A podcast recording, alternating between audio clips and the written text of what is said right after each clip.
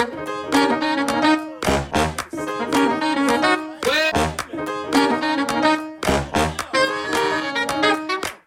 und herzlich willkommen zu Atelier Talk, dem Podcast mit Gesprächen über Kunst und Kreativität mit allem drum und dran und mit mir, Stefanie Hüllmann und normalerweise auch mit Nina Gebke, aber heute haben wir wieder einen Gast zu Besuch. Ja, heute ist bei mir Heidi Gebhardt. Heidi ist mit Leib und Seele, mit Herz und Nieren, sagt man, glaube ich, auch, oder? Köchin. Für sie ist Kochen Kunst. Und das ist auch der Weg, über den ich sie gefunden habe. Das Gespräch mit Heidi war so voller Lust am Genuss, aber auch mit so vielen Informationen gespickt über das Klima und ein paar Tipps für neue Autorinnen und Autoren hat sie auch noch in der Hinterhand gehabt. Ein ganz tolles Gespräch. Ich hoffe, es macht euch Spaß. Viel, viel Freude beim Zuhören. Hallo Heidi, herzlich willkommen. Ich freue mich sehr, dass du da bist heute. Hallo Stefan, ich freue mich, dass ich dabei sein darf und vielen Dank für die Einladung. Super gerne. Heidi, gefunden habe ich dich über Instagram und zwar über den Hashtag Kochen ist Kunst. Das entspricht ja sehr unserem Gedanken bei Atelier Talk, dass eigentlich alles, was man mit Begeisterung und mit Nachdruck und mit Intensität über längere Zeit macht, dass das Kunst sein kann, sein ist, äh, werden kann. Und ähm, war das denn bei dir schon immer so, dass Kochen für dich Kunst war? Nein, das war nicht immer so. Äh, bei mir hat sich der Gedanke tatsächlich erst festgemacht, als ich äh, meine Kinder bekommen habe und auch wirklich dann jeden Tag versucht habe zu kochen. Also ich muss dazu sagen, ich kann kochen, ich habe es gelernt, ich habe damit auch mal mein Brot verdient, aber das war eher so die Pflicht. Aber die Kür kam tatsächlich erst mit den Kindern, weil da hat es mir dann angefangen, riesig Spaß zu machen, äh, auch neue Gerichte zu entwickeln, kindgerechte Gerichte zu entwickeln und habe die dann auch in so einem Kindergartenheftchen veröffentlicht, weil mir auch aufgefallen ist, dass es vielen anderen Eltern sehr schwer gefallen ist, ähm, ordentlich, also ordentlich zu ordentlich ist jetzt ein blöder Ausdruck, aber was richtig zu kochen und mal nicht nur Spaghetti, Tomatensauce und Pommes mit Würstchen oder Pizza, sondern es gibt so viel und wenn man das auch richtig präsentiert und auch als Kunst präsentiert, auch bei Kindern, die fahren da total drauf ab, ähm, dann kann man das auch Kindern schon ähm, richtig beibringen, richtig gesund und, und, mit Freude und Spaß zu essen. Da und Lust. Mir an und Lust auf Gemüse zu machen, weil viele Eltern sagen, genau. ja, meine Kinder essen kein Gemüse. Aber ja. das ist ja wirklich spannend, weil für viele ist ja genau der Punkt, wenn sie dann Familie haben und Kinder haben und dann täglich kochen müssen und Frühstück und Abendessen. Für viele ist ja dann oft der Punkt da, dass sie sagen, boah, jetzt habe ich erstmal den Spaß verloren. Das finde ich ja ganz spannend, dass es bei dir genau andersrum ist. Aber lass uns mal lass uns mal weiter zurück ein bisschen buddeln. Okay. Aus, aus was für einer Familie kommst du? Hatte Kochen schon immer einen hohen Stellenwert oder war es eine sehr kreative Familie? Wie bist du aufgewachsen? Also ähm, ich bin, unsere Familie ist überhaupt gar nicht kreativ. Minus wie, wie habe ich mir das vorzustellen? Was heißt das genau? Also Kreativität hat da gar keine Rolle gespielt. Hm. Also wurde auch, ich war Nachzügler. Meine Eltern waren schon sehr, sehr alt. Das war, haben beide noch den Krieg erlebt. Und ähm, also Kreativität, mir wurden als Kind auch Papier weggenommen, äh, weil zum Malen benutzt man das nicht. Ja, das ist nur Krickelkrackel. Da ist das so wertvoll. Also das wurde da wurde überhaupt gar kein Wert drauf gelegt. Das war schon eher bildungsfern, mein, meine Herkunft. Da bin ich, das habe ich tatsächlich noch nie gehört, dass ja. äh, das Papier weggenommen wurde, ja. weil es zum Malen nicht da ist. Wie alt sind deine Geschwister? Oder wie viel älter? Meine älteste Schwester ist 14 Jahre älter als ich und meine zweite Schwester ist äh, 10, 11 Jahre älter als ich. Mhm. Dann habe ich noch einen Bruder, der ist vier Jahre älter als ich.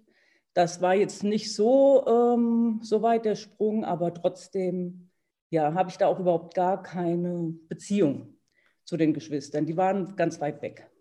Und bist du dann aufgewachsen? War dann in deinem Kopf das dann auch zementiert? Also das ähm, Malen ist Pillepalle, ja, das braucht man natürlich. nicht? Das sind so Glaubenssätze, die bekommst mhm. du in der Kindheit tatsächlich, das ist der richtige Ausdruck, die bekommst du zementiert.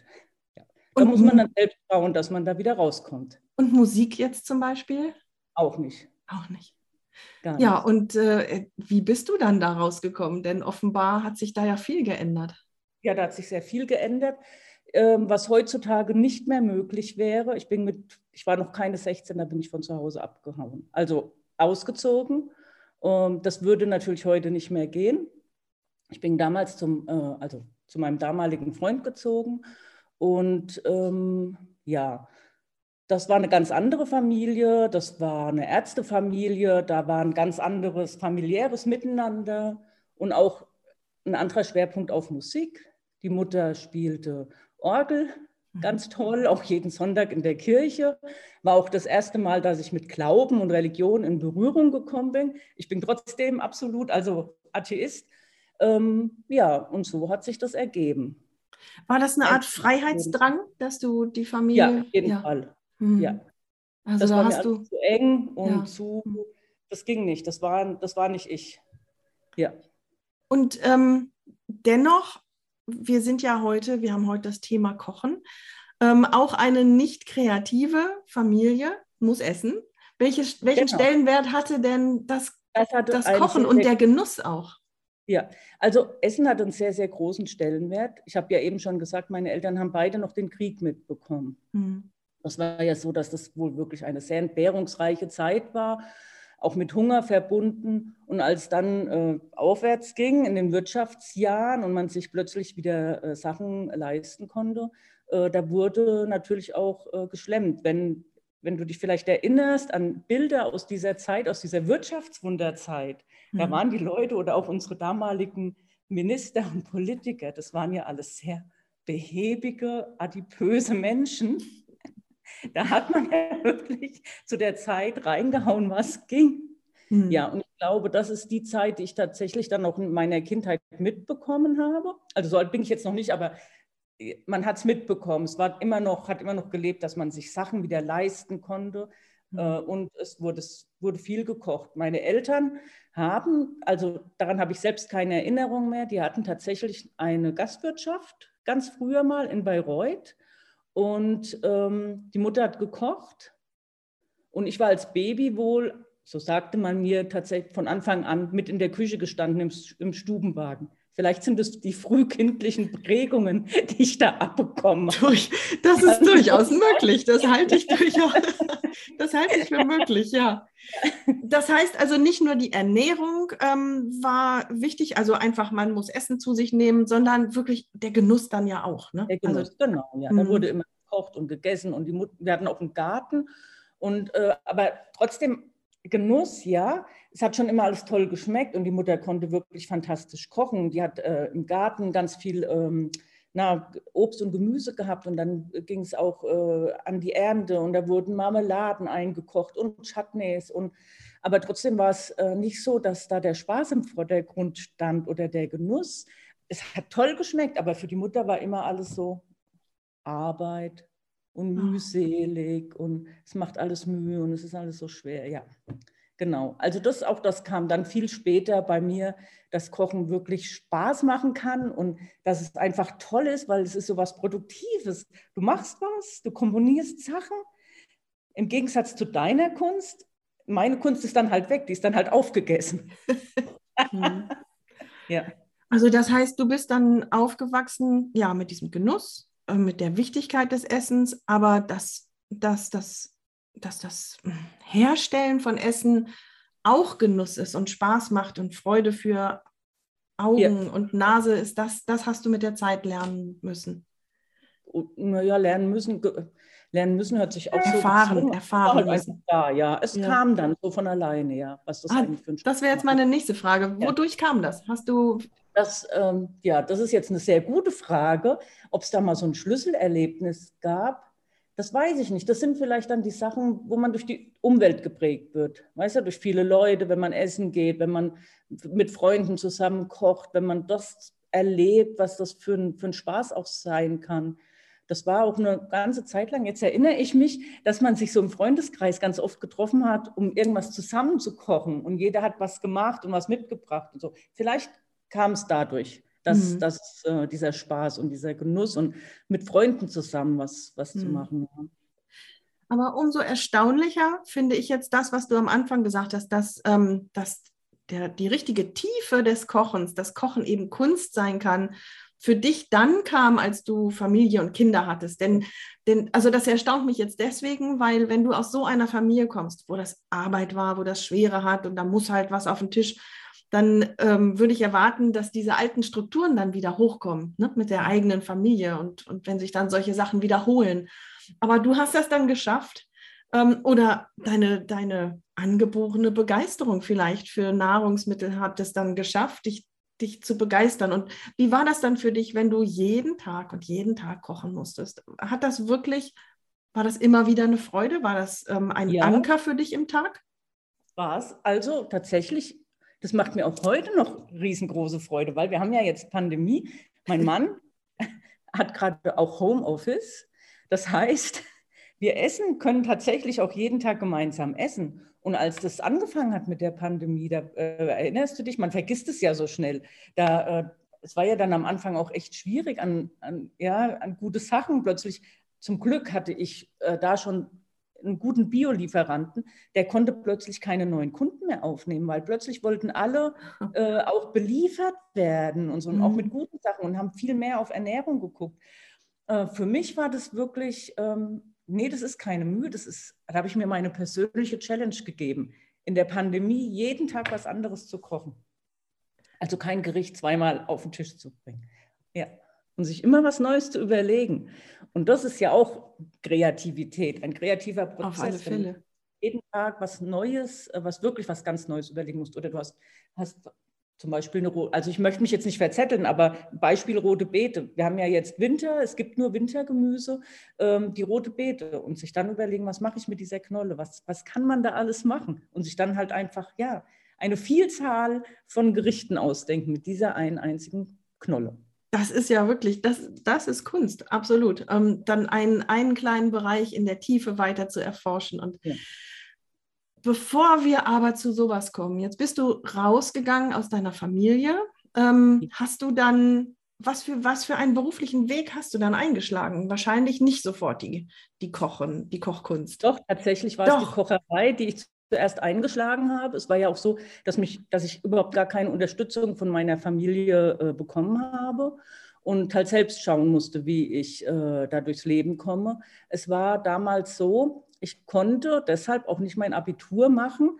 Ähm, das wissen jetzt die Jüngeren nicht, aber es war mal so, dass die FDP der SPD einen Misstrauensantrag ähm, äh, gestellt hat, der dann auch durchgegangen ist. Und die erste Regel der neuen Regierung damals war, dass BAföG nur noch für berufsbildende ähm, Studiengänge oder äh, Schulen bezahlt wird.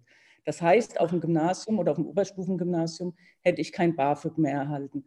Deshalb musste ich also schauen, wie ich das hinkriege, dass ich eine Ausbildung bekomme, einen Schulabschluss und eben äh, immerhin das BAföG erhalte als, als äh, ähm, Zuwendung. Unterstützung. Als, als, mhm. als Unterstützung, genau. Mhm. Und das war damals ähm, möglich in Baden-Württemberg, die Ausbildung zur Ökotrophologin. Das heißt hier in Hessen, glaube ich, anders. Das heißt die Hauswirtschaftsleiterin. Da hat man Praktika gemacht, ein Jahr lang in verschiedenen Betrieben äh, und auch Küche. Also man hat da alle Bereiche durchgemacht.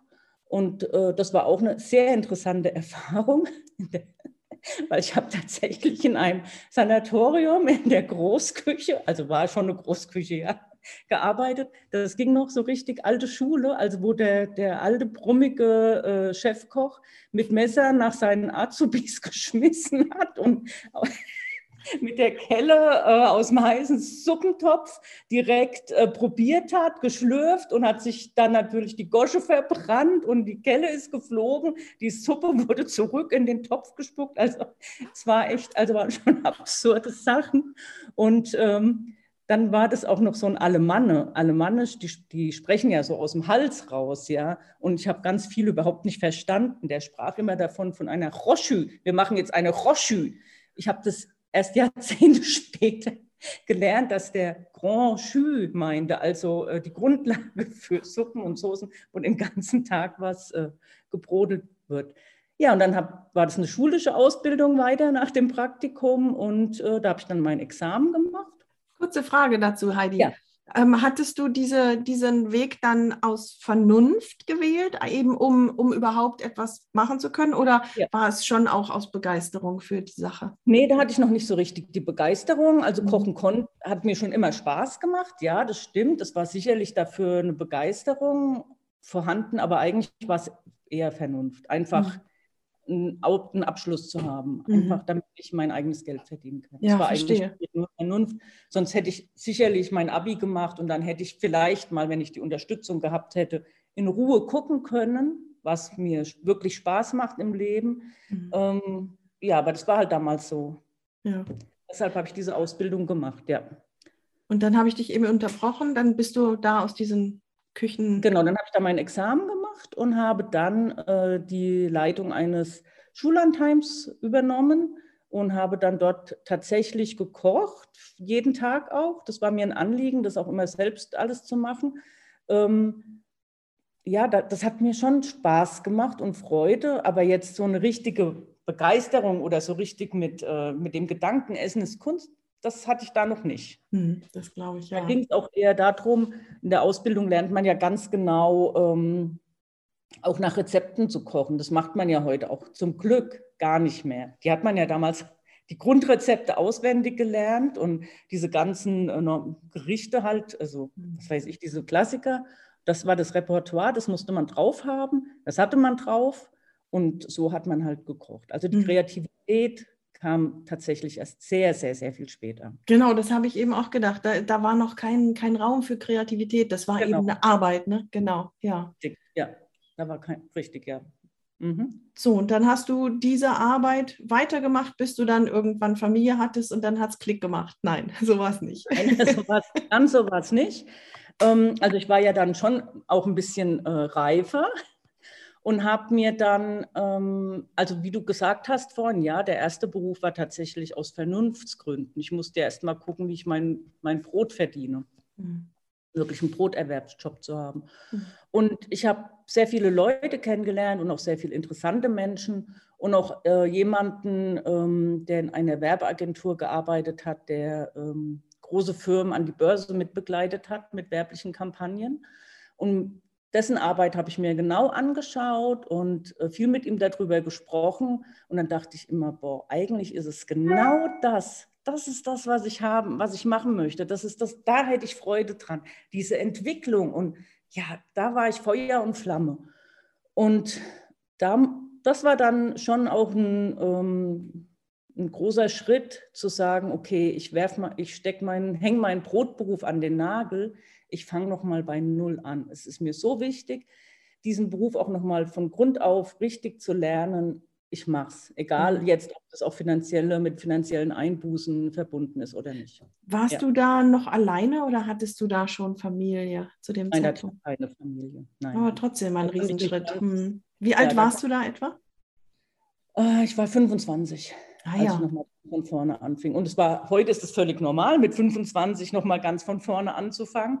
Aber damals haben die Uhren tatsächlich anders getickt. Mit 25 warst du eigentlich da hattest du schon sattelfest zu sein und ja, ja so. Ja. Das ist Glück, hat sich das auch geändert. Ja, ja und dann äh, hatte ich ganz, ganz großes Glück. Ähm, ich war hier damals, hieß es noch äh, Farbwerke Höchst. Das gibt es nicht mehr, es ist mittlerweile der Industriepark Höchst. Und da hatte ich ein riesen Glück mit, meinen, mit meinem Ausbilder der Leiter der Abteilung, ich bin dann in die Abteilung gekommen, weil ich auch so dazwischen gerutscht bin, weil ich ja nicht mehr so dem Alter entsprechend mit den anderen Azubis da mitlaufen konnte. Ähm, das war Messe und Messebau. Und äh, die Ausbildung zur Werbekauffrau umfasst die aber viel mehr.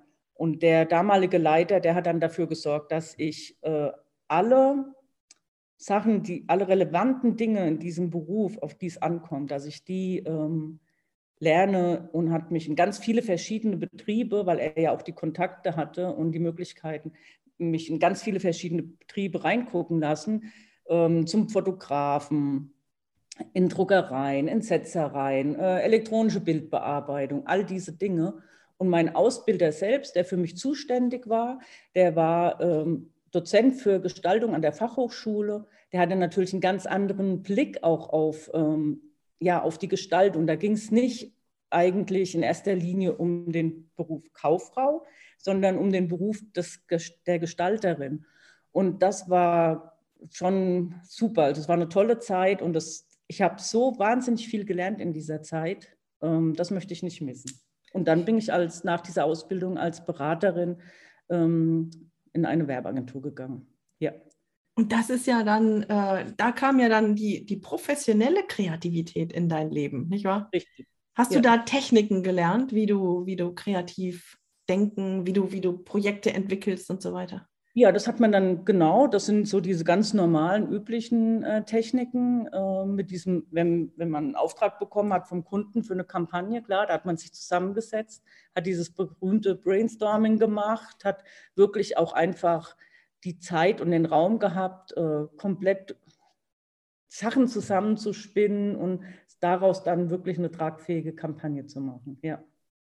Ist das etwas, was dir heute beim Kochen vielleicht auch indirekt hilft? Wenn ich jetzt zum Beispiel an dein Beispiel denke mit der roten Beete, ja. gehst du da vielleicht auch aufgrund solcher Erfahrungen so, so fast schon strukturiert oder, oder, oder wie soll ich das sagen? Strukturiert ist das falsche Wort oder breit denkend an so etwas hinein. Ja, ich weiß nicht. Ja, darüber, das finde ich jetzt sehr interessant. Ja, diese Betrachtungsweise, darüber habe ich mir ehrlich gesagt noch gar keine Gedanken gemacht, Steffi. Kann schon sein, ja, dass es vielleicht so unbewusste Handlungen sind, über die man gar nicht nachdenkt, weil es einfach so gelernte Werkzeuge sind. Ja. Kann sein, ja. Interessante Betrachtung. Ja, kann durchaus, ja, möglich. Das ist interessant. Und dann kam deine Familie und hast genau, du dafür diesen Beruf aufgehört erstmal oder machst ja. du das immer noch? Hm? Ähm, also wir, ich habe tatsächlich erstmal aufgehört. Es hatte aber auch einfach die Gründe, es war ursprünglich anders geplant. Also eigentlich äh, war es so gedacht, dass mein Mann die Kinder hütet und ich erstmal äh, weiterarbeite, weil das für uns beide sehr, sehr wichtig war, weil unsere beiden Eltern waren berufstätig und darum, damals ging es nicht um, um Gleichstellung oder um Emanzipation oder um sonst was, sondern weil es einfach aus wirtschaftlicher Notwendigkeit war. Und ich habe immer früher alle Kinder beneidet in der Schule, deren Eltern oder deren, damals war es ja noch meistens die Mutter, deren Mütter dann zu Hause waren, die dann heimgekommen sind und hatten da Essen und eine Betreuung und, und äh, Eltern, die äh, viel gemacht haben mit ihren Kindern. Und da habe ich mir gedacht, wenn ich mal Kinder habe, das möchte ich auch. Mhm. Und dann war es so geplant eigentlich, dass mein Mann zu Hause bleibt. Aber justament, ich war noch im Krankenhaus, ich hatte gerade geboren, da hat mein Mann ein super Angebot bekommen mit natürlich sehr viel mehr Geld, als ich verdient habe zu der damaligen Zeit. Und dann war es auch wieder so ein ähm, Vernunftentschluss, äh, ja. Aber ich habe es nicht bereut, muss ich sagen. Also ich ja, bin also, wirklich gern zu Hause geblieben, ja. Und es war ja auch ein, ein, es hatte ja einen Wert für dich, für die Kinder da zu sein, aufgrund der eigenen Erfahrung. Das, ähm, das kann ich gut nachvollziehen. So, wenn ich jetzt weiterschaue, du hast dann diese Familie ähm, gegründet. Hast du zwei Kinder, hattest du gesagt? Ja, ich habe zwei Kinder, ja. Genau, und dann, dann hat es irgendwann angefangen, dass du mit, mit Begeisterung immer mehr in dieses Kochen reingekommen bist. Ja. Für mich, also als Außenstehende, klingt das wirklich so, als hättest du diesen Weg professionell verfolgt. Dann mhm. kommt diese, diese andere Zutat, um jetzt hier beim Kochen zu bleiben, die andere Zutat, das, die Kreativität, dieses aus sich rausgehen und kreativ denken kam dann dazu und dann Kochen und Kreativität dazu hat dann für dich irgendwie diesen Weg gebracht, finde ich. Ähm, dieses, dieses Kochen ist Kunst ja, ähm, weiter zu verfolgen. Ja, genau. Und dann hast du mit Begeisterung eben diese, diesen Schwerpunkt gehabt, Kochen für Kinder und gesund kochen für Kinder ähm, und hast, du hast vorhin gesagt, darüber geschrieben auch, ja?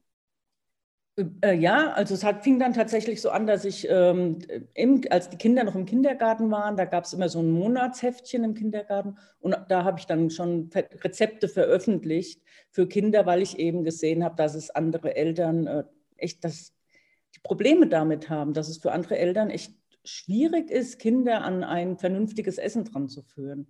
Hm. Und äh, dabei ist es echt, es ist so einfach und Kinder sind wirklich leicht zu begeistern. Aber ich denke, es ist vielleicht auch so ein kulturelles Ding hier in Deutschland. Es ist mir aufgefallen während eines Frankreich-Urlaubs, da waren wir mit den Kindern auch ganz toll, also wirklich in einem tollen Sternrestaurant essen, da gibt es keine Kinderkarten. Die gibt es nicht, die gibt es nur hier in deutschen Restaurants. Da gibt es immer da, was weiß ich, Piratenschnitzel und, und Pinocchio-Fischstäbchen, äh, keine Ahnung.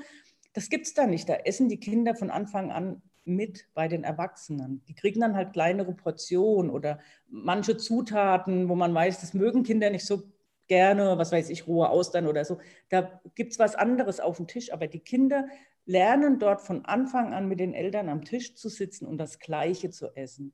Und das ähm, bedauere ich hier, mhm. dass es hier nicht so ist, dass es tatsächlich immer diesen, diesen Kinderkarte gibt. Und das hat sich hier so manifestiert, dass auch Eltern meinen, ihre Kinder müssten von Pommes und, und Würstchen und äh, Spaghetti mit Tomatensauce äh, großgezogen werden. Welchen Tipp, welchen Tipp, hast du denn mal so ganz kurz, ähm, wenn, wenn das jetzt schon so verfestigt ist bei uns und es gibt natürlich viele Eltern, die da gerne raus wollen? Ähm, sag mal so aus dem Handgelenk ein, zwei, drei Tipps, wie du das ganz schnell also, durchbrechen könntest. Was ich äh, gemacht habe, da hatte ich dann auch immer, muss ich dazu sagen, viele Eltern im Kindergarten fanden das auch so toll, dass sie mir ihre Kinder zum Mittagessen mitgegeben haben. Äh, was da total beliebt war äh, bei den Kindern, bei den ganz Kleinen, bei den Größeren natürlich nicht mehr, aber bei Kindergartenkindern, äh, Kartoffelpüree machen ist ganz einfach. Kartoffel kochen, matschen mit Milch, bisschen Sahne, aufrühren, abschmecken. Damit den Teller, einen tiefen Teller voll machen und oben auf dann aus Gemüse ein Gesicht legen. Ja, mhm. mit Möhrchen und was, was man halt gerade hat. Und das geht so schnell, ja, man hat ja schnell so ein Gesicht zurechtgelegt auf dem Teller. Ähm, und das reicht eigentlich Kindern schon. Das finden die dann schon klasse und freuen sich daran, wenn sie äh, die Haare aufessen können. Also ganz viel übers Auge dann, ne? Spielerisch übers Auge und dann, ja, ja verstehe. Genau, tatsächlich ja. so. Oder beim, beim Brot, wenn man äh, kleine Möhrenschnitze macht, dass man es dann hinlegt wie eine Sonne. Solche Kleinigkeiten, das, das freuen die dann einfach schon. Ja, da begeistern sich die Kinder einfach. Das muss man auch gar nicht thematisieren. Das muss man denen einfach nur so hinstellen. Ja, das Auge ist schon viel mit, ja. Hm. Und dann macht auch Gemüseessen Spaß. Jetzt hast du vorhin gesagt, ähm, dass du ähm, diese, diese Bio-Lieferung, ne, also als, als du vorhin über die Pandemie gesprochen hast, wie wichtig ist dir denn bei deinem Kochen biologisch und vielleicht auch jahreszeitengemäß und sowas zu essen? Vielleicht sogar vegan, ich weiß es nicht, oder zu kochen? Ja. Also ähm, das hat bei uns wirklich schon sehr, sehr früh angefangen. Damals war es aber tatsächlich auch so, als meine Kinder noch klein waren, da gab es Bio noch nicht an jeder Ecke. Da musste ich wirklich, oh, also ob das dann jetzt so klimaneutral war, was ich gemacht habe, weiß ich auch nicht, weil ich bin wirklich Entfernungen gefahren von Bauernhof. Ich hatte dann meine Bauernhöfe, die hatten Obst, Gemüse, die hatten, wusste ich, dass der Hühner hat. Äh, alles in einem Umkreis von etlichen Kilometern, aber ich habe es gemacht, weil mir das selbst wichtig war, aufgrund auch ähm, meiner Gesundheit und auch aufgrund mein, der Gesundheit meiner Kinder. Meine Kinder hatten beide, also jetzt nicht, nicht so schlimmes, ausgeprägtes, aber die haben beides, äh, beide Neurodermitis gehabt ein bisschen, so die, die Anfangsstadien. Und ich selbst bin ja auch sehr allergiegeplagt gegen alles Mögliche. Und ähm, als ich dann da angefangen habe, das ähm, komplett umzustellen, und es war damals auch nicht einfach, weil Bio auch eigentlich damals unbezahlbar war, aber wir haben es trotzdem irgendwie gewuppt. Äh, dadurch haben sich auch die Allergien gebessert. Also sowohl bei meinen Kindern, die haben überhaupt gar keine Probleme mehr hm, damit gehabt, äh, als auch bei mir. Und da war das für mich der ausschlaggebende Punkt. Bio ist einfach, biologische ähm, Produktion ist einfach besser, es ist gesünder für uns Menschen. Ähm, heißt das, du kaufst gar nicht mehr im Supermarkt ein? Äh, nee, gar nicht mehr, stimmt nicht. Klar, kaufe ich noch im Supermarkt, aber sicherlich gehe ich, mittlerweile gibt es ja im Supermarkt auch große, große Bio-Abteilungen. In jedem Supermarkt gibt es ja. auch bei Obst und Gemüse mittlerweile äh, tatsächlich äh, ein Riesenwarenangebot. Und äh, natürlich muss man genau drauf gucken, aufs Herkunftsland, mhm. weil es bringt mir natürlich nichts, ähm, ja, jetzt, was will ich denn mit einer Mang... Das kam dann aber erst später, so dieser Blick auch noch auf die Herkunft. Ja.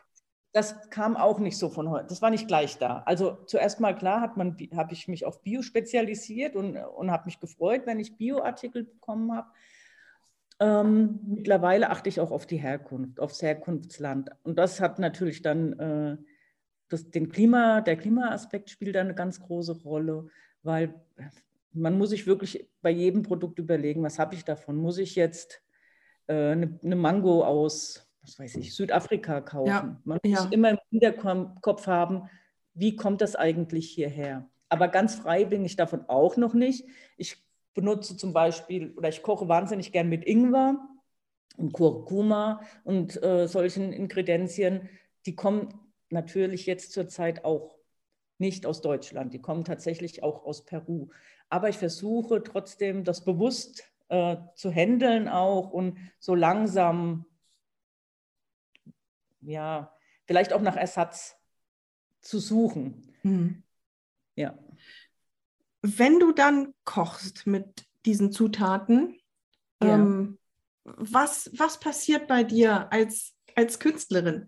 Ähm, erfreut sich dann das Auge genauso mit wie, wie die Nase oder, oder die Hände, das, das Haptische? Nimm uns mal mit, was bei dir wirklich so die Begeisterung ausmacht? Oder ist die echte Begeisterung dann erst, wenn du es isst? Dann das glaube ich nicht. Das ist schon, wenn ich die Frage stelle, glaube ich das nicht. Ja. Es ist, tatsächlich, es ist tatsächlich so, hast du jetzt wunderbar schon gleich zusammengefasst.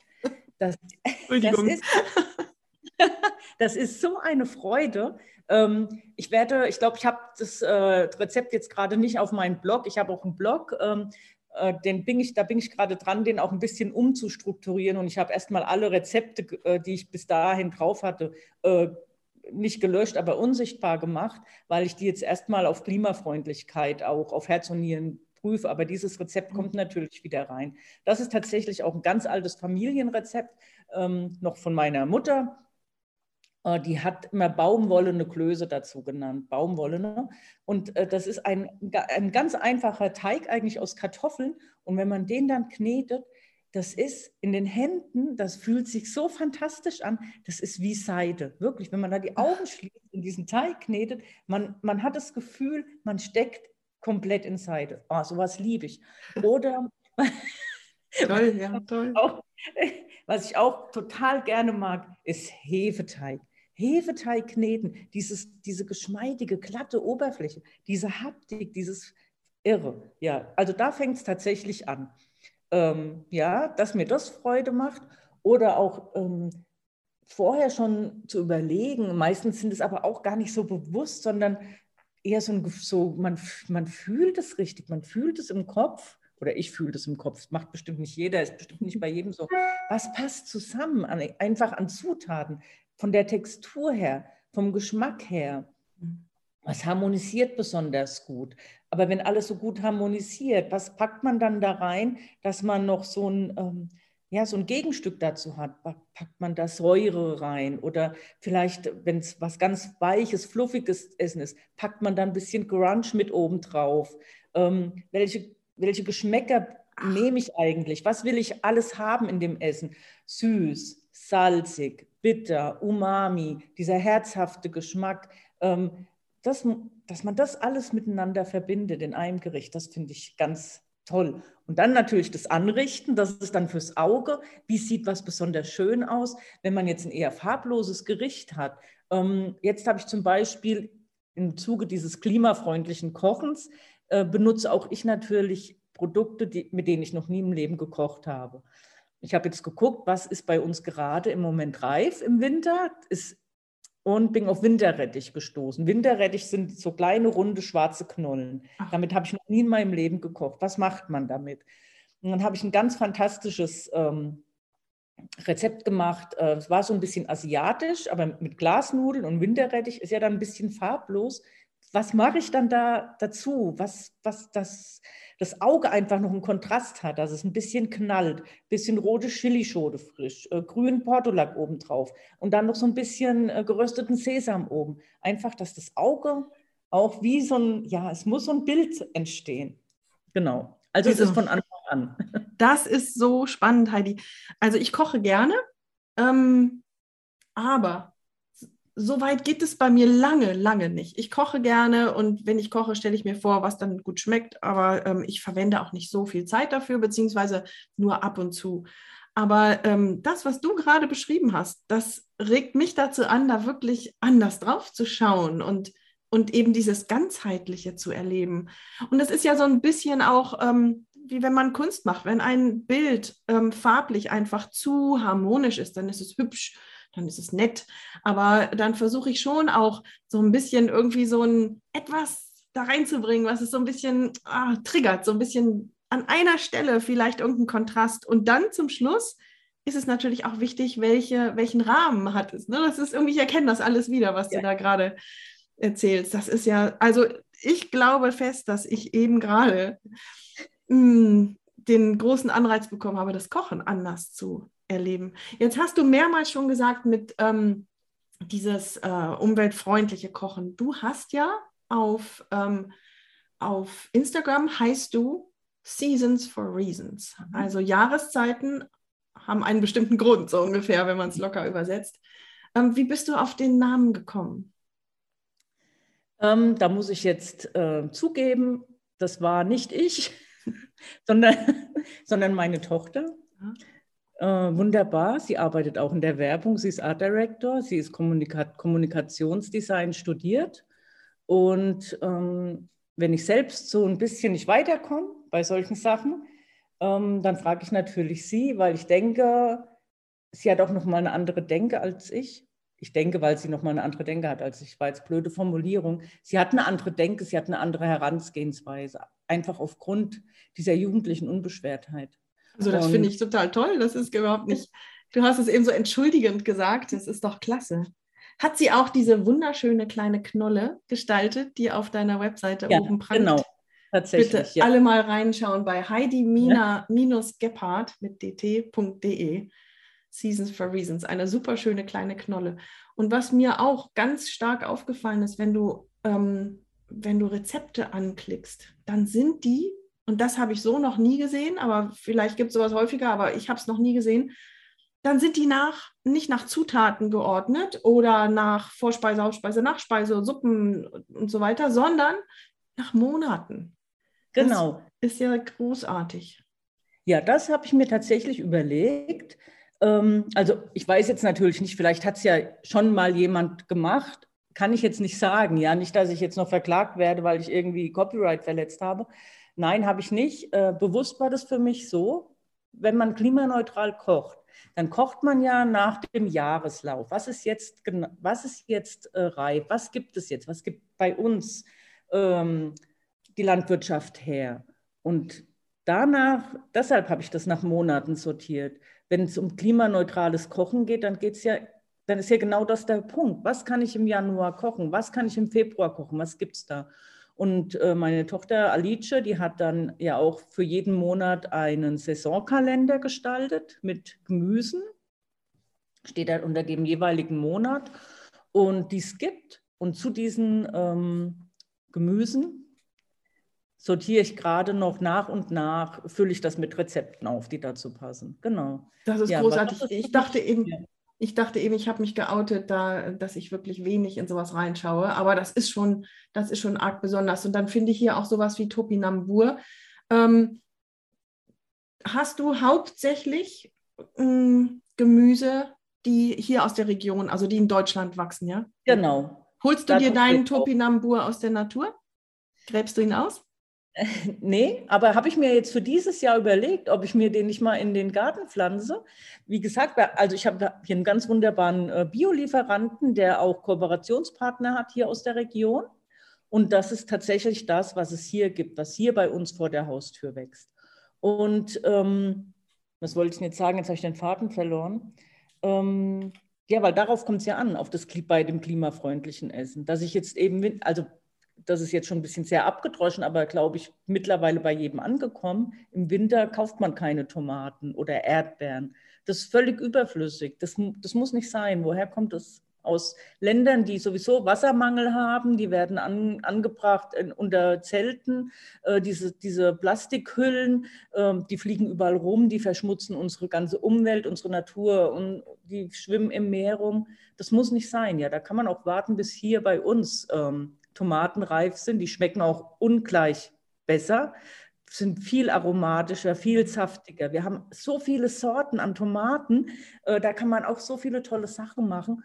Und ähm, das ist unser Superfood. Wir brauchen kein was immer noch so bei ganz vielen ganz modern ist, dieses Chia-Samen und Goji-Beeren und alles, was wir hier haben, was bei uns wächst, das hat alle Inhaltsstoffe, die wir eigentlich brauchen. Wir brauchen mhm. keine Goji-Beeren. Oder ja, man kann Leinsamen nehmen, ähm, wenn man sowas braucht. Also wir, wir haben hier alles. Ich glaube, die rote Beete gehört auch dazu. Die hatten genau. wir ja am Anfang, genau. Die ja. gehört auch dazu. Die ist enorm von, von den Inhaltsstoffen her. Aber du hast eben gesagt, ich glaube, es ist inzwischen bei allen angekommen. Also wenn ich mir das Angebot im Supermarkt anschaue, dann glaube ich, es ist noch lange nicht bei allen angekommen.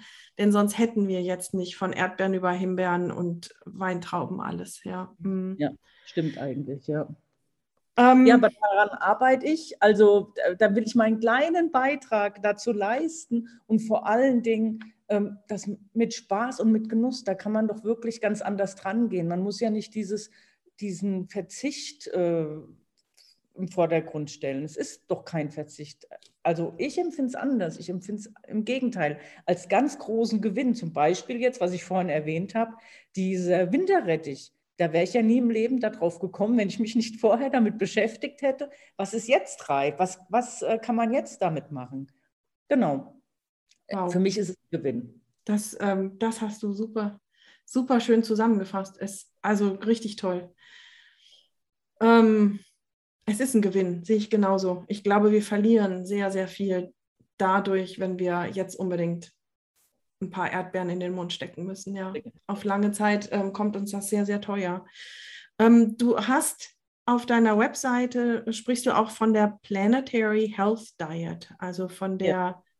gesunden Planetenernährungsweise. Äh, Magst du da noch mal kurz was zu sagen? Ähm, ja, genau. Das ist genau das, worüber wir die ganze Zeit gesprochen haben. Unsere Ernährung, die trägt maßgeblich dazu bei, ähm, auch das Klima zu schützen und das Klima zu schonen. Ähm, ich verstehe auch gar nicht, ich habe erst neulich mit jemandem drüber gesprochen. Ich habe äh, früher mal, das ist auch schon ein paar Jahre her, bestimmt schon fast zehn Jahre, äh, auch für Kundenmagazine äh, geschrieben, redaktionelle Beiträge. Und da gab es mal ähm, die haben mal ein Symposium äh, veranstaltet vor über zehn Jahren mit Wissenschaftlern ähm, und, und Wirtschaftsjournalisten, die auch mit Fotos ganz anschaulich gezeigt haben, wie unser Klima darunter leidet. Zum Beispiel ähm, war ein Wissenschafts-, äh, Wirtschaftsjournalist dabei, der Fotos von oben gezeigt hat, äh, von Südamerika, wo riesengroße Wälder abgeholzt werden, also nicht abgeholzt, die werden ja einfach nur abgefackelt, dann Bilder von übergroßen Rinderherden, die dann an einem Tag alle abgeschlachtet werden. Und von oben hat man dann gesehen, dieses riesige Blutmeer. Uah, widerlich. Und da denke ich mir, warum dauert es so lange, bis das bei uns hier in der Gesellschaft ankommt? Also ich bin jetzt, äh, ich esse nach wie vor Fleisch, aber auch da gucke ich auf Regionalität und auch immer weniger. Man, man muss ja nicht jeden Tag Fleisch essen. Das wurde uns ja auch jahrelang, jahrzehntelang eingebläut. Jeder kennt es noch, Fleisch ist ein Stück Lebenskraft. Bullshit, ja, das stimmt einfach nicht. Ähm, und wer Fleisch essen mag, bitte auf Regionalität achten. Es, kann, es gibt wirklich so viele ähm, auch in den Städten mittlerweile Supermärkte oder Geschäfte, wo man, wo man darauf achten kann. Es muss ja nicht das Steak aus Südamerika sein und es muss nicht die Lammkeule aus Neuseeland sein. Wozu? Ja, wir haben alles hier und ähm, wir haben es auch in der Hand. Also ähm, die, unser äh, der Klimaverbrauch, der CO2-Abdruck, könnte wesentlich verbessert werden, wenn wir hier in Deutschland zum Beispiel auf diese Massentierhaltung verzichten. Man muss sich ja immer überlegen, was das für Raum einnimmt, hm. was das für ein Tierleid bedeutet. Diese ganze Gülle, der ganze Mist, der muss ja auch irgendwo hin. Der kommt wiederum auf unsere Felder. Äh, das ist ja alles eine enorme Belastung. Hm. Das haben ganz allein wir, die Verbraucher, in der Hand. Aber ich will jetzt nicht dogmatisch sein. Es soll jeder essen, was er will. Es soll auch jeder Fleisch essen, aber bitte darauf achten. Mhm. Das, ähm, das, sind eigentlich Sachen, die, die wir alle schon gehört oder gelesen haben, aber es, ist, macht, es macht für mich wirklich einen Unterschied, das auch von, von einer so bewussten Köchin nochmal mit, mit Nachdruck und mit Emotionalität zu hören. Ähm, vielen Dank dafür. Ich weiß, dass du auch ähnlich über Fisch und Meeresfrüchte sprechen kannst. Ähm, das erwähne ich hier aber nur, denn ich würde ganz gerne noch mal einen kleinen Schritt weitergehen. Jetzt haben wir so viel über deine Kunst und das Kochen gehört. Du bist ja aber noch auf eine ganz andere Art eine Künstlerin, denn du bist Autorin. Du hast ähm, viele Bücher geschrieben und veröffentlicht und deine Tante Frieda ist eine ganz besondere Frau. Erzähl doch damit, äh, davon bitte nochmal noch. Ähm, ja, die Tante Frieda, da werde ich oft nachgefragt. Ich habe, äh, ob ich selbst so eine Tante Frieda hätte oder eine kenne, habe ich leider nicht, aber vielleicht hätte ich mir so eine Tante immer gewünscht. So eine Tante, die immer ähm, was Leckeres auf dem Tisch hat. Äh, wenn man heimkommt oder wenn man zu Besuch kommt äh, und die einen dann immer so in Tupperdosen, sonst was, dann noch das Essen mitgibt. Und die Tante Frieda, ja, ich kann es gar nicht beschreiben, die war einfach in meinem Kopf. Also das ging bei einem Hundespaziergang, hatte ich diese Tante Frieda im Kopf. Äh, ich hatte vorher was erlebt in der, in der Kleinstadt, in der wir gelebt haben, wo viele Männer plötzlich verstorben sind. Und ich dachte immer so, boah, da musste man mal eine gute Geschichte draus machen, da müsste man mal einen Krieg draus machen. Aber das kann man ja dann nicht einfach so aufschreiben, man, da muss ja eine Handlung her. Und da kam dann plötzlich die Tante Frieda äh, in meinen Kopf, wo ich dachte, ach ja, mit dieser Frau, also die, da könnte es funktionieren. Und dann habe ich mich hingesetzt und habe diese Geschichte aufgeschrieben. Warte äh, ganz kurz, du hast vorher aber nie ähm, belletristisch geschrieben. Du hattest plötzlich, plötzlich diese Tante Frieda mit dieser ja, Handlung genau. im Kopf. Das ja. ist ja verrückt. Dann hast du dich hingesetzt und hast einen Krimi geschrieben. Genau, und dann habe ich den Krimi geschrieben. Und als der fertig war, das macht man natürlich, das habe ich ja auch alles jetzt so gelernt, wie man das eigentlich macht. Also für alle Neuschriftsteller oder die, also und die, die es werden wollen, man macht es so, dass man 100 Seiten oder ja, ich glaube 100 Seiten sind es schreibt, ein Exposé dazu und das dann an Verlage gibt. Und die entscheiden dann, ob es was äh, werden kann oder nicht. Ich bin ja völlig arglos da dran gegangen. Ich habe halt mal das Buch geschrieben. Wie lange ist das her?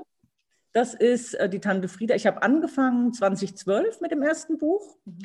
Ähm, bei, dann habe ich aber auch genau recherchiert. Bei diesen Recherchen kam dann raus, dass der Stadtteil, in dem wir damals gewohnt haben, Hohe Tanne, Hanau Hohe Tanne, 100 Jahre alt wird.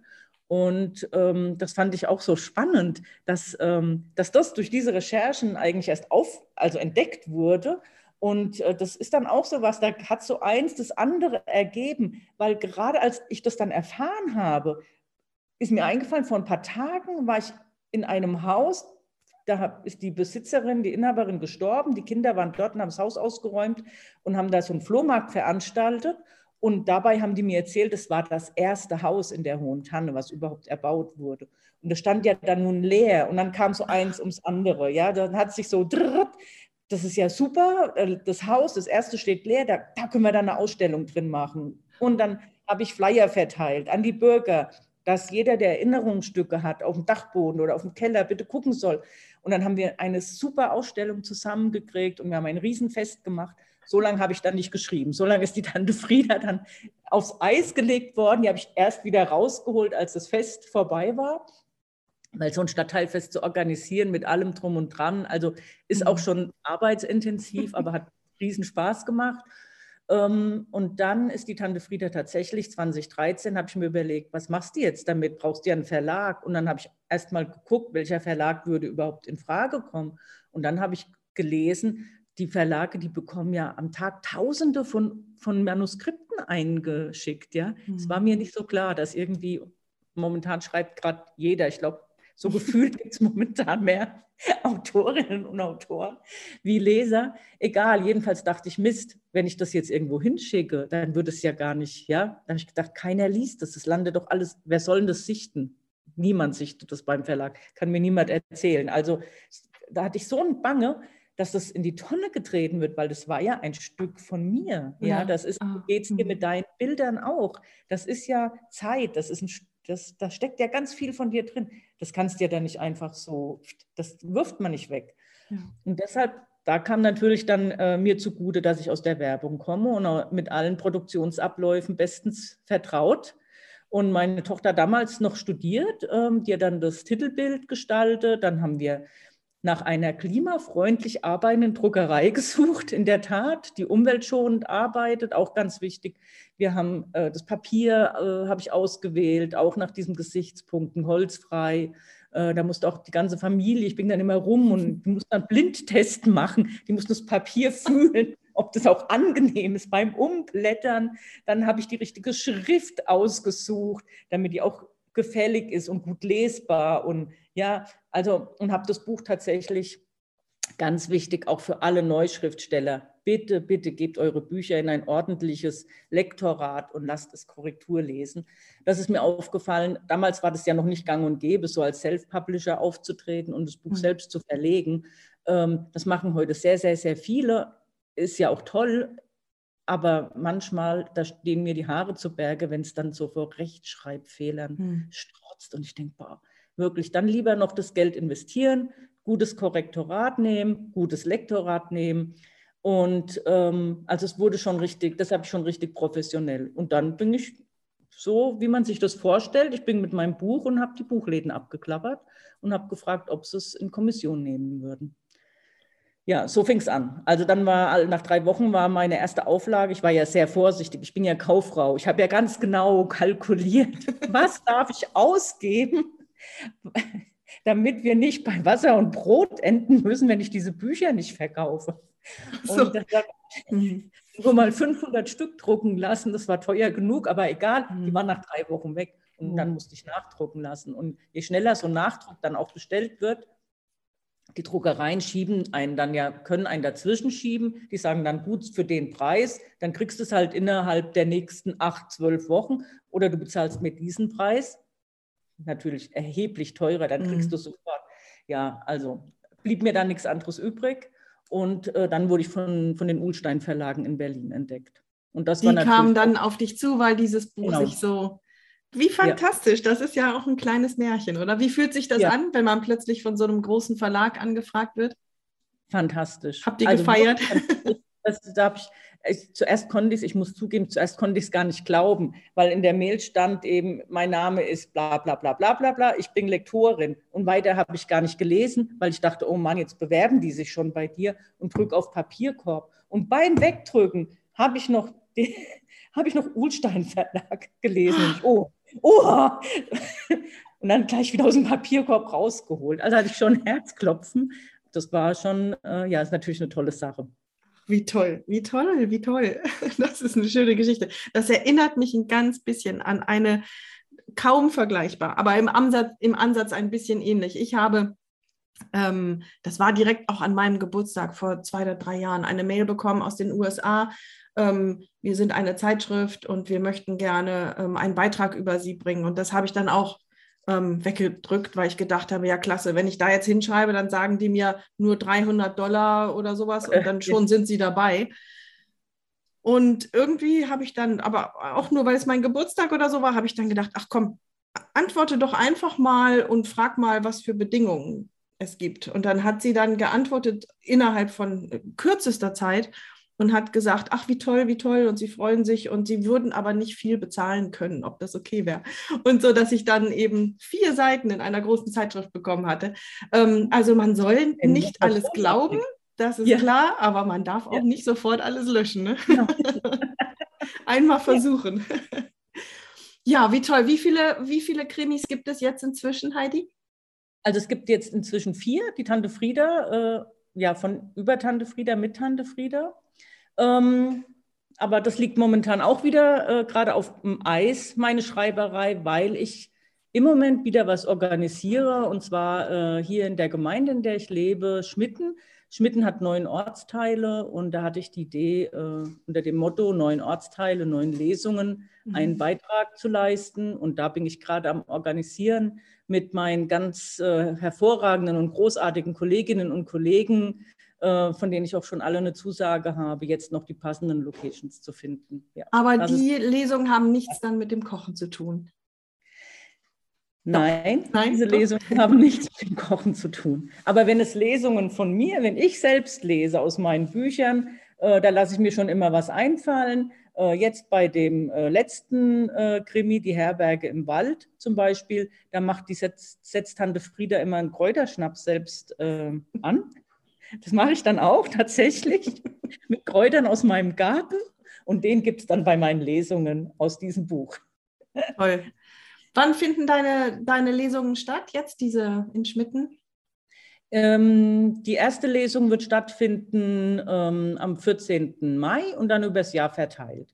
Und ich werde, das wird natürlich hier auch über die Gemeinde äh, verbreitet. Ich werde auch Flyer machen lassen und ich werde das sicherlich auch auf meiner Website, wird dann zwar ein bisschen so ein Gemischtwarenladen, meine Website, aber ich werde es sicher da auch nochmal veröffentlichen, wer wann wo liest.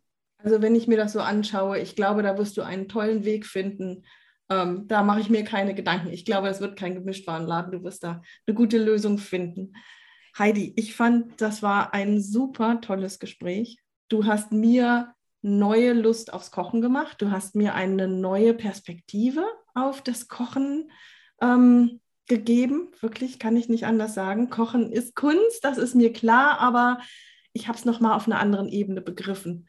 Ähm, deine Energie, macht Spaß zu erleben, so viele Ideen und so viele Bereiche, in die du mit Begeisterung reinwächst.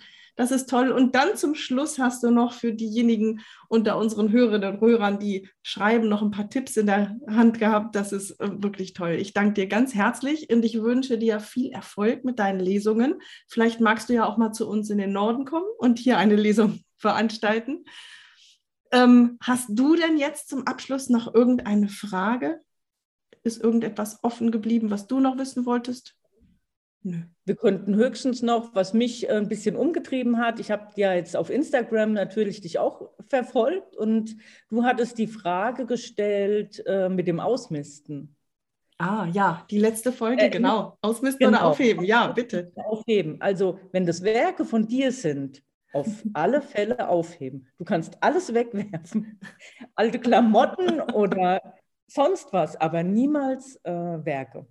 Und Skizzen, steckt, Skizzen und Kritzeleien und gar nichts. Es Ach, muss alles äh, würdest ja, du machen, ja. Alles, das äh, wird aufgehoben. Meine Sachen hebe ich auch alle auf. Das sind wirklich noch Sachen, die ich in der Schule angefertigt habe. Die habe ich noch. Äh, das kann man alles mittlerweile ganz ordentlich sortieren in Kisten. Da kann man vorne draufschreiben. Skizzen von bis oder sonst was. Aber es muss aufgehoben werden. Es ist ein Teil von dir. Sehr interessant. Es Vielen Dank. Ja. Danke für die Perspektive. Habe ich sonst, habe ich noch was vergessen zu fragen? Ich denke nicht. Ich glaube, ich habe mein ganzes Leben, habe ich äh, dir erzählt, ja. Aber ich habe auch das Gefühl, wir könnten drei Tage durchreden. Ja, Heidi, das stimmt. hat mir ganz viel Spaß gemacht. Vielen, vielen Dank. War super, ja, vielen Dank. Mir hat es auch sehr viel Spaß gemacht, ja. Wir finden dich im Netz unter heidi-gepard mit dt.de und ähm, auf Instagram unter Seasons for Reasons. Genau. Prima. Alles Gute. Dir auch. Und bis bald. Tschüss. Bis bald. Tschüss. Was für ein energiegeladenes Gespräch. Es hat mir so viel Freude gemacht und ich hoffe, ihr hattet auch Spaß beim Zuhören. Ich nehme so viel mit von diesem Gespräch. Ähm, ich habe es in dem Dialog schon zusammengefasst, aber eigentlich nehme ich noch was mit. Und zwar ähm, mal wieder, dass man einfach, ja, einfach in Anführungsstrichen, dass man wirklich den Dingen, die einen begeistern, ähm, Raum geben muss, dass man, wenn man merkt, dass da Spaß, Freude und ja, Begeisterung, sage ich, dabei ist, dass man das unbedingt weiterverfolgen muss. Wer weiß, was daraus entstehen kann. Und meistens ist es sogar etwas anderes als das, was man planen kann. Ich glaube, Heidi hat nie damit gerechnet, dass das Kochen für sie einen, einen so großen Stellenwert ähm, hat, dass sie einen ganz tollen Blog im Netz hat, dass sie ähm, zur Autorin dadurch auch wird und jetzt eben auch wieder Veranstaltungen organisiert. Und vor allen Dingen, und ich glaube, das hat man ganz stark gemerkt, sehr, sehr viel Lebensfreude und ähm, ja, Zufriedenheit und Gesundheit auch noch. Und nicht nur durchs Kochen, sondern ich glaube, wenn man seine Begeisterung lebt, dann ähm, ist das unweigerlich auch gesund. In dem Sinne hoffe ich, ihr habt auch viel mitgenommen und viel Spaß daran gehabt. Wenn ihr uns unterstützen wollt, dann hinterlasst uns doch bitte fünf Sterne bei Spotify oder auch bei Apple Podcasts oder auch beidem. Und empfehlt uns weiter. Und unsere Kunst könnt ihr finden unter ninagebke.com. Das ist Ninas Fotografie. Meine Arbeiten, meine Assemblagen und alles, was dazugehört, findet ihr unter Stefanie mit ph minus Hüllmann mit ue.com.